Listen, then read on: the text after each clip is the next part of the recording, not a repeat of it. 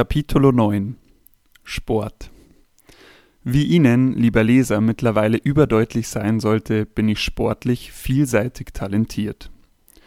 Als High-Performer ist es essentiell, sich nicht nur geistig zu fordern, nein, vielmehr ist es absolute Prämisse für den Erfolg, auch körperlich an seine Grenzen zu gehen.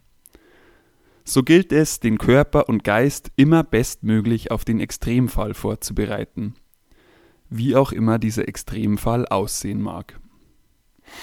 Denn wie bereits Michael Owen sagte, wenn du in deinem Training immer nur 90% gibst, dann wirst du, auch wenn es darauf ankommt, nur 90% geben. Grundsätzlich gibt es mannigfaltige Möglichkeiten, Sport zu clustern, beispielsweise in Mannschaftssportarten und Einzelsportarten oder in Cardio- und Kraftsport. Dabei ist die gesunde Mischung das Geheimrezept, um den maximalen Nutzen für die physische und psychische Entwicklung aus den Leibesübungen zu ziehen. Im Folgenden werde ich dazu Beispiele aus meiner persönlichen Historie nennen und kurz erläutern, wie sich diese hinsichtlich körperlicher und mentaler Belastungen zum Nutzen eines High-Performers verwenden lassen. Dabei soll erwähnt sein, dass dies nur kurze Ausführungen sein werden die kompletten Trainingspläne können Sie auf meiner Mentoring-Homepage erwerben. Zum Beispiel mein 30-Tage-Schattenbox-Programm Float Like a Butterfly, Sting Like Gigi. Bei Interesse können Sie da gerne mal einen Blick drauf werfen. Beginnen wir zunächst mit dem Cardio- oder Ausdauertraining. Der Nutzen für Körper und Geist ist hier natürlich schnell erklärt. Zentral geht es hier um den inneren Schweinehund, darum, die eigenen Grenzen auszutesten und immer wieder zu überschreiten. Diese Schwelle kann mental auftreten oder muskulär bedingt, und so ist es am Ende die Kunst, immer die zu unterlegen drohende Entität mit der anderen zu überstimmen. Wankt der Geist, trägt der Körper, bricht der Körper, bleibt der Geist eisern und fokussiert. Übrigens ist das auch ein sehr guter Rat, wenn man den Gefahrenübergang zu überschreiten droht. Ein Trainingstipp meinerseits ist es, sich einfach mal das Ziel zu setzen, einen Halbmarathon zu laufen und dafür permanent zu trainieren. Schließlich ist der Weg das Ziel und nicht das Ziel das Ziel, wenn Sie verstehen, was ich meine. So kann man den Körper zu Höchstleistungen antreiben. Eine weitere Übung, um die psychische Belastung zu erschweren, ist es, sich einen Laufpartner zu suchen, mit dem man während des Trainings durchgehend über A-Klassenfußball diskutieren muss. Die dadurch zusätzlich erzeugte mentale Belastung ist mit dem Absolvieren eines Ironman vergleichbar. Wer das durchsteht, wird auch beruflich nie wieder in Ausdauerschwierigkeiten kommen. Beim Kraftsport schlägt nichts die körperliche Ertüchtigung im gemeinen Fitnessstudio. Auch wenn ich kein Fan des lokalen Publikums bin, ist es an einem selbst, hier das Maximum aus sich rauszuholen. Und so liegt hier die mentale Herausforderung nicht an der Überwindung, wirklich die letzte Wiederholung aus dem Set Bankdrücken rauszuholen. Nein, vielmehr liegt der Fokus darauf, sich zu diesen ganzen Aslaks zu begeben und über eine Stunde im Gym zu bleiben. Diese Extremsituation bleibt dann über den gesamten Fitnessstudio-Aufenthalt ausgesetzt. Bezüglich des körperlichen Nutzens gibt es keinen allgemein gültig perfekten Trainingssplit. Diesen muss jeder genau auf seine defizitären Muskelgruppen abstimmen.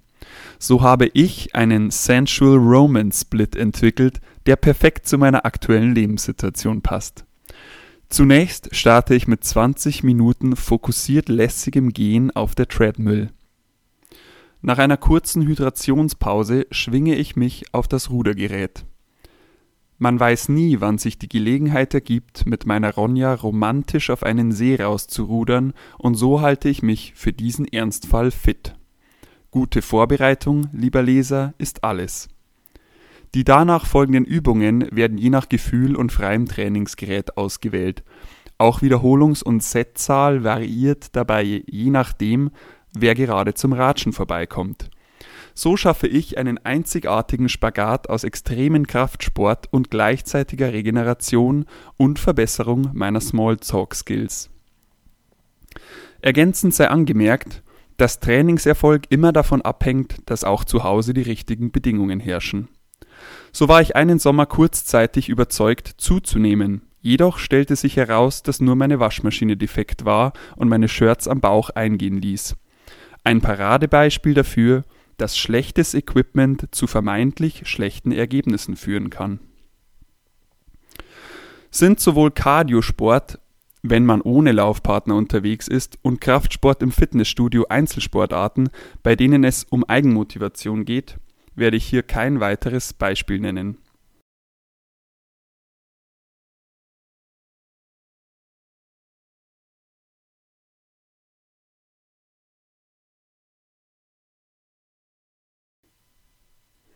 Ich denke, dies ist nun hinreichend behandelt. Jedoch sei hier nochmal der Vollständigkeit halber erwähnt, dass ich ein wirklich talentierter Skifahrer bin.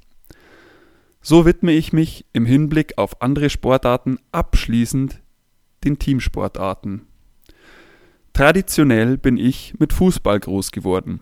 Konträr zu meinem Namensvetter Ryan Giggs, welcher als Flügelflitzer und Linksaußen berühmt wurde, bin ich jedoch eher zu vergleichen mit Mittelfeldlegenden wie Xavi Hernandez oder Andrea Pirlo.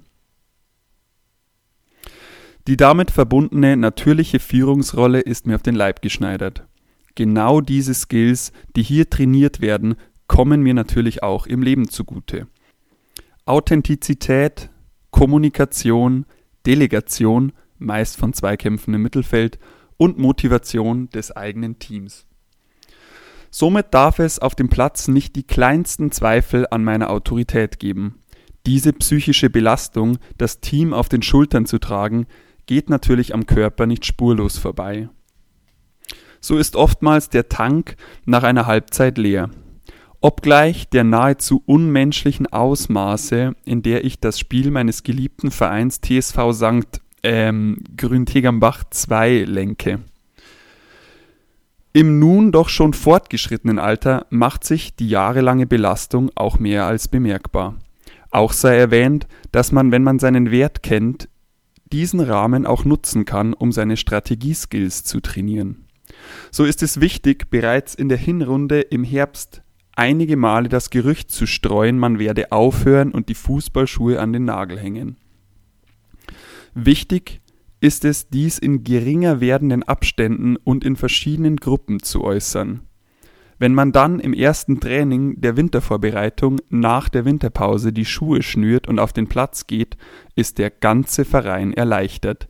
Gix macht noch ein Jahr.